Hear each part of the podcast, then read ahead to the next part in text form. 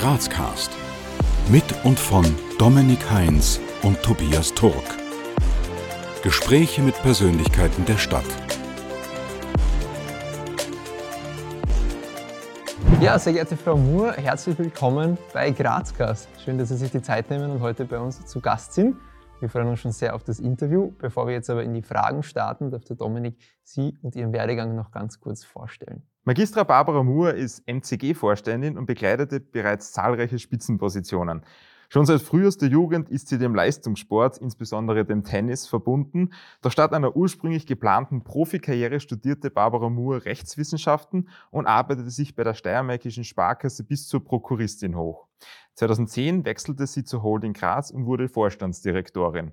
Heute ist Barbara Moore Präsidentin des Steirischen Tennisverbandes und Vorstände des Messekongress Graz und bleibt somit als Präsidentin des Steirischen Tennisverbandes dem Leistungssport weiterhin treu.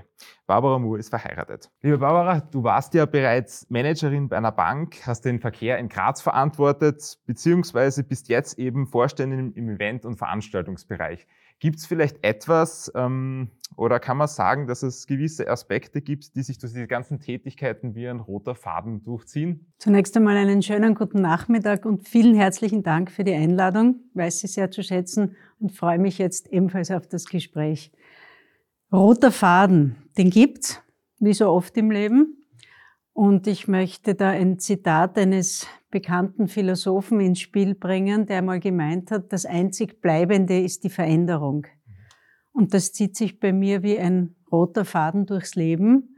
Und das Spannende dabei ist, im Berufsleben gibt's doch was Bleibendes. Und das ist immer die Situation, dass ich immer noch in sehr stark männerdominierten Branchen arbeite und manchmal das Gefühl am Abend habe, ich war den ganzen Tag nur von dunklen Anzügen umgeben. Stellen Sie sich jetzt vor, Sie sind in der Grazer Innenstadt unterwegs und kurzerhand kommt jemand zu Ihnen und fragt Sie, wer Sie sind und was Sie tun. Was würden Sie in aller Kürze antworten? Ich bin die Barbara Moore und ich sorge unter anderem dafür, dass Sie Spaß in dieser Stadt haben, dass Sie Freude in dieser Stadt haben und dass es gute Brot und Spiele gibt. Ja, wir kommen jetzt auch schon zur ersten Runde unserer spontanen Entweder-Oder-Fragen. Einfach aus dem Bauch heraus antworten. Auto, Öffis oder Fahrrad? Fahrrad. Frühaufsteher oder Abendmensch? Frühaufsteher. Schlossbergbahn oder Schlossbergtreppe? Treppe. Punsch trinken am Hauptplatzer Christkindlmarkt oder Sonnenliegen in der Augartenbucht? Sonnenliegen in der Augartenbucht. Kasematten oder Dom im Berg? Kasematten. Und Nutella-Brot mit oder ohne Butter? Weder noch. Jetzt möchte ich nochmal zum Anfang zurückkommen. Da habe ich versucht, grob deinen Werdegang zu skizzieren. Würdest du ihn vielleicht aber jetzt aus eigener persönlicher Sicht noch einmal kurz zusammenfassen? Geboren als unerwartete, nicht mehr gewünschte jüngste Tochter nach zwei Schwestern. Ähm, kurze Kindergarten-Volksschullaufbahn, klassische Schulkarriere in Graz, am Akademischen Gymnasium maturiert, unfreiwillig Just studiert, weil ich eigentlich Tennisprofi werden wollte Deswegen habe ich das Studium äh, in acht Semestern durchgezogen, um das irgendwie vorbei zu haben, wusste aber immer, dass ich nicht in einer klassisch juridischen Karriere bleiben will und hatte dann die große Chance gleich nach dem Gerichtsjahr, das ich auch absolviert habe, in der Steiermärkischen Sparkasse, im Konzern der Sparkasse der Erste Bankgruppe ein Trainee-Programm zu machen und habe von dort auf das Finanzgeschäft zur Pike, von der Pike auf kennengelernt. Das war sehr wichtig. Ähm, bin dann dort auch über 15 Jahre meines Lebens geblieben und wie du schon gesagt hast, ist es mir auch gelungen, als erste Frau die Gesamtprokura zu bekommen, wollte dann aber mehr und durch die berühmte gläserne Decke durch. Das war damals in Bankkreisen noch nicht üblich, dass Frauen auch in die Vorstände gelassen wurden. Ich muss das jetzt so bezeichnen.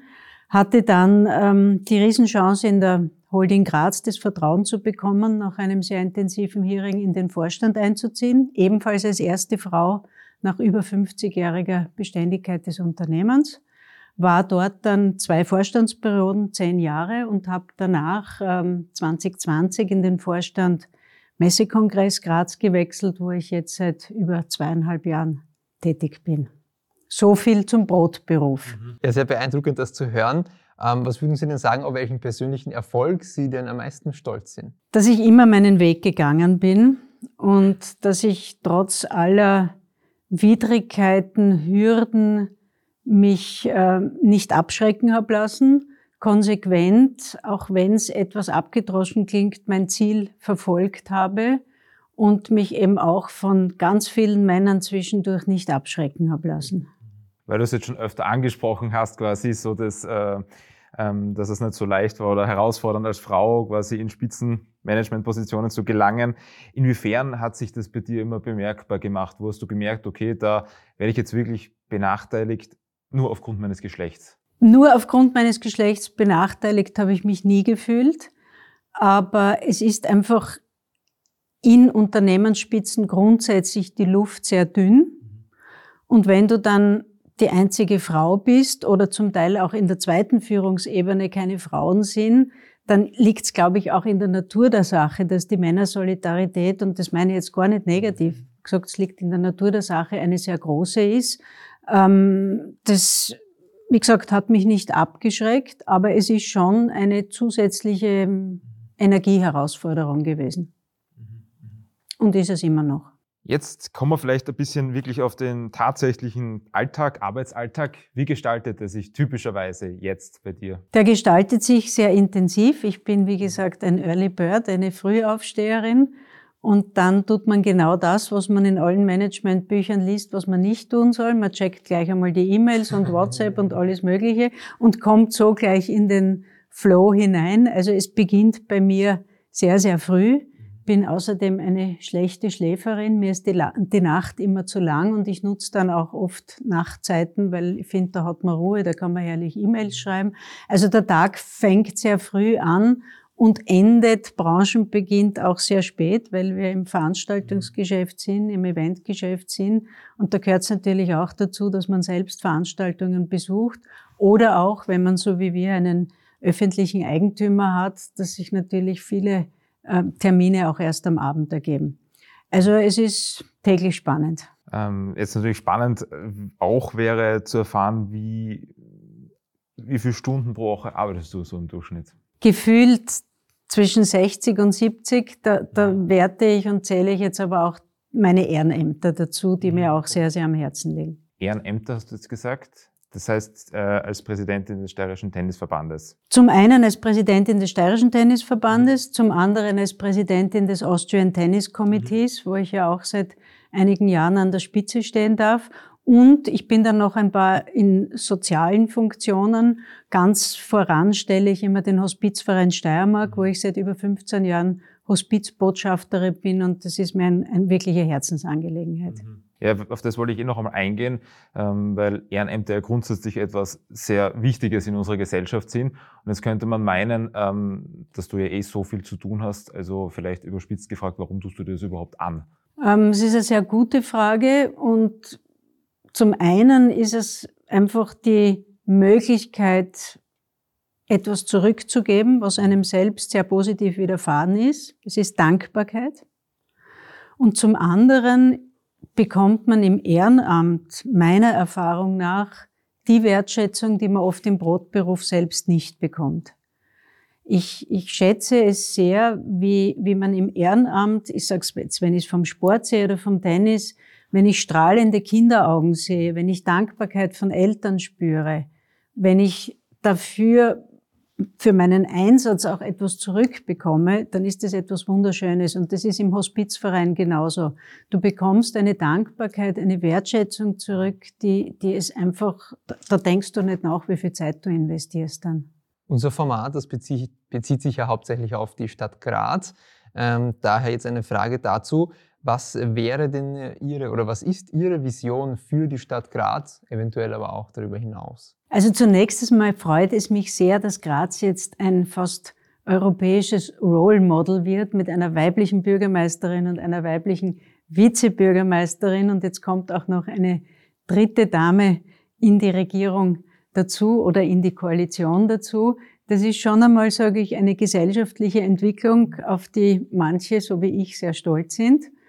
Ähm, und grundsätzlich ähm, meine persönliche Version und was ich mir sehr wünschen würde, ist, dass Graz so bald wie möglich auch eine 15-Minuten-Stadt wird. Das heißt, in 15 Minuten ist man überall, oder? Das heißt, dass man ähm, gibt es bereits in Europa einige Modelle. Ausgänger war die auch eine Dame, Pariser Bürgermeisterin, die es in einem Arrondissement, in einem sehr großen, das man fast mit Graz vergleichen kann, ähm, ins Leben gerufen hat. Das bedeutet, dass du von deinem Wohnort aus alle wichtigen Alltagswege, sei es Schule, sei es Arzt, sei es Apotheke, sei es Einkaufen, mit einem, Verkehr, äh, mit einem äh, umweltschonenden Verkehrsmittel, sei es zu Fuß, Fahrrad, mhm. Öffi, mhm. erledigen kannst. Es steht außer Frage, dass du beruflich ja seit einigen Jahren schon äußerst erfolgreich bist. Daher die Frage, was würdest du Kritikern entgegnen, die behaupten, dass Erfolg oftmals von so vielen Dingen abhängt, auf die ich als Einzelperson vielleicht gar keinen Einfluss habe? Und ähm, lohnt sich seiner Meinung nach dann überhaupt noch äh, überdurchschnittlich sich anzustrengen, wenn auch Frust einfach daraus resultieren kann? Ich fange von hinten an. Frust ist part of life. Frust gehört einfach dazu. Die Frage ist immer, wie geht man damit um? Aber ich glaube, ein völlig frustfreies Leben hat niemand. Meiner hält sich Gott sei Dank in Grenzen. Aber ich bin einfach überzeugt damit, davon, dass man sein Leben, seinen Weg, sein Schicksal, losgelöst jetzt von schweren Krankheiten zum Beispiel, selbst in der Hand und selbst im Griff hat. Und man meistert mit Konsequenz, wenn man es will, seinen Weg. Hürden muss man überspringen oder man überspringt sie nicht, weil der Wille nicht so stark ist. Also ich bin ein großer Fan der Eigenverantwortung und lebe sie auch. Und vielleicht auch noch einmal gefragt, weil ähm, das einfach gerade so passend ist und du es mehrmals betont hast, für jetzt vielleicht alle weiblichen Zuhörer und Zuseherinnen, äh, ähm, kannst du vielleicht zwei, drei Tipps ihnen mit auf den Weg geben, die sagen, okay, sie möchten jetzt ein Leben nach ihren Vorstellungen, sei es jetzt Karriere, sei es in einem anderen Bereich, äh, leben, ähm, wo du ihnen vielleicht mit ein paar Tipps weiterhelfen könntest, wie sie sich eben vielleicht auch gegen eine äh, männerdominierte Branche, Bereich behaupten können? Ähm, mein Appell ist, traut's euch. Es lässt sich alles vereinbaren, weil es immer heißt Unvereinbarkeit Frau, Beruf und Familie. Es fragt auch niemand in einem Bewerbungsgespräch einen Mann, wie viele Kinder er hat oder wie er sich vorstellt, wie das zu vereinen sei. Ähm, traut's euch, ich kann mich nur wiederholen.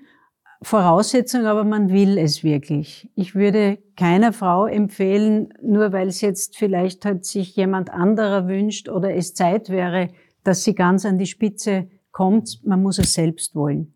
Und wenn man es selbst will, dann bin ich wieder beim Thema Hürden, dann springt man auch über die Hürden, die dazugehören, einfach dazu. Und auf keinen Fall abschrecken lassen von möglichen Hindernissen, Defiziten etc. Ich erzähle immer den Klassiker, wenn sich, ähm, Ausnahmen gibt's natürlich immer, aber wenn sich ein Mann bewirbt, dann sind sehr schnell die Fragen, welches Dienstauto habe ich und wo sitzt meine Sekretärin? Wenn sich eine Frau bewirbt, kommt sehr oft, ich glaube, das eine oder andere Seminar müsste ich noch machen und da bin ich nicht ganz sicher, ob ich Ihnen da 100 Prozent der Anforderung erfüllen kann. Und mhm. das lasse ich jetzt einmal so stehen. Um den Bezug zur Stadt Graz wiederherzustellen, ähm, wie tragen Sie denn als MCG-Vorständin dazu bei, die unterschiedlichsten Facetten unserer Stadt mitzuformen? Durch unsere Angebotspalette, wir haben allein acht Locations, wo wir die Stadt eben bespielen oder rocken, wie ich immer sage, durch Vielfältigkeit, durchs klassische Messegeschäft, durchs klassische Kongressgeschäft, durch Konzerte, internationale Konzerte, aber auch durch unsere zahlreichen Sportstätten, sei es die Merkur Fußballarena, sei es mittlerweile zwei Eisstadien, wir haben in Graz schon einen Eiscluster, oder Sportcampus Weinzödel. Wie gesagt, Brot und Spiele für die Menschen. Dann kommen wir jetzt auch schon zur zweiten Runde der spontanen Entweder-Oder-Fragen. Einfach drauf los. Äh, wir waren eh gerade beim Stadion, daher die Frage recht passend, GRK oder Sturm? Sturm. 80-10 oder 80-20? 20. Bier oder Wein? Wein. Aufsteirern oder Grazathlon? Grazathlon. Blabutsch oder Schöckel? Schöckel. Und der oder das Teller? Der. Was würdest du aus heutiger Sicht deinem 18-jährigen Ich raten? Geh deinen Weg konsequent, hol dir Feedback, vertrau Menschen, nicht allen, aber denen, mit denen du gute Erfahrungen gemacht hast und glaub an dich. Ich lese Ihnen jetzt einen Satz vor, den Sie bitte vervollständigen. In den kommenden Jahren wird es für die Stadt Graz wichtig sein, dass dass sie eine noch lebenswertere Stadt wird und hoffentlich die 15 Minuten Qualität erfüllt. Vielleicht, wenn wir eben bei der Stadt sind, noch einmal auf einen Punkt zuvor zu sprechen zu kommen. Wie gesagt, du warst ja jahrelang für den Verkehr verantwortlich. Ähm, so, Verkehr ist dauernd in den Medien mittlerweile. Äh, wie siehst du jetzt so die Richtung der Stadt in puncto Verkehr? Geht es deiner Meinung nach in eine richtige Richtung oder sollte vielleicht doch was anderes geplant sein? Mein grundsätzlicher Zugang ist, Verkehr spielt sich auf der Straße ab und Mobilität im Kopf. Und wie so vieles im Leben muss es zuerst im Kopf passen, noch früher soll es im Bauch passen, meiner Lebenserfahrung nach. Aber Mobilität spielt sich im Kopf ab. Und Mobilität ist eine gelernte Eigenschaft. Und die hat sich Gott sei Dank generationenweise jetzt schon sehr verändert. Zu meiner Zeit war nach der Matura der Führerschein das Wichtigste, wenn nicht vielleicht noch wichtiger als die Matura. Jetzt, auch an eurer Generation sieht man, das ist nicht mehr entscheidend, weil wir Gott sei Dank in eine Sharing-Gesellschaft gekommen sind. Und es ist mir ja in der Holding Graz auch gelungen, wie ich immer sage, mein Baby Tim mit ins Leben zu rufen. Diese eben kombinierte Mobilität. Und wir alle ähm, leben in einer Smoothie-Gesellschaft. Jeder macht sich seinen gesunden Smoothie und ich sage immer, man kann sich auch seine vernünftige Mobilität zusammenmixen. Und das sollte der Ansatz sein. Wir dürfen nicht so einseitig jetzt nur rein vom Autoverkehr sprechen, wenn wir von Verkehr sprechen, sondern es geht um wirklich zukünftigen, nachhaltige Mobilität und nicht Verkehr. Tobias und ich haben gerade schmunzeln müssen, weil wir große Teamnutzer sind. Super, super. Ja, ähm, Ziel von Grazcast, also von dem, was wir da machen, ist es zum einen ähm, Austausch zu fördern und Kommunikation zu stärken. Also wir möchten äh, den Zuseherinnen und Zuhörern Grazer Persönlichkeiten vielleicht ein bisschen näher bringen, aber vielleicht auch ihnen ermöglichen, mit den Personen leichter in Kontakt zu kommen. Daher die Frage jetzt an dich, wie kommt man mit dir ins Gespräch? Indem man mich anruft, mir eine WhatsApp oder eine E-Mail schickt. Ganz einfach, ganz unkompliziert. Ja, und schon äh, zum Schluss hin, welche Botschaft möchten Sie unseren Zuseherinnen und Zuhörern vielleicht gerne mitgeben? Ja, also ich freue mich sehr, dass ich dieses neue Format jetzt kennengelernt habe und kann euch nur empfehlen, erweitert euren sozusagen Medienhorizont. Schaut auf Grazcast. Gratuliere euch sehr herzlich. Dankeschön. Finde euch in meiner Generation gesagt richtig cool und wünsche allen Hörerinnen, Seherinnen dass Sie euch möglichst oft anschauen. Das freut uns sehr zu hören. Bevor wir jetzt aber wirklich zum Abschluss kommen, haben wir noch ein paar kurze offene Sätze, die Sie bitte vervollständigen. Ihr Lieblingsort in Graz ist? Meine Wohnung. Als echter Grazer, als echte Grazerin muss man zumindest einmal am Schlossberg gewesen sein. Und was die meisten Grazer, die meisten Grazerinnen nicht wissen, ist das? Dass Graz noch viel schöner ist, als es in öffentlichen Rankings dargestellt wird. Und deine letzte WhatsApp-Nachricht war? Vor kurzem an den Herwig Stracker. Der ja auch schon bei Grazcast zu Gast war. Genau. Großartig. Ja, Frau Moore, vielen, vielen Dank für Ihre Zeit. Schön, dass Sie da waren. Hat uns sehr gefreut und danke auch für die spannenden Einblicke. Wir freuen uns sehr auf ein Wiedersehen und wünschen Ihnen alles Gute. Herzlichen Dank, euch auch alles Gute. Wir danken euch fürs Abonnieren, Kommentieren und Teilen. Bis zum nächsten Mal bei Grazcast.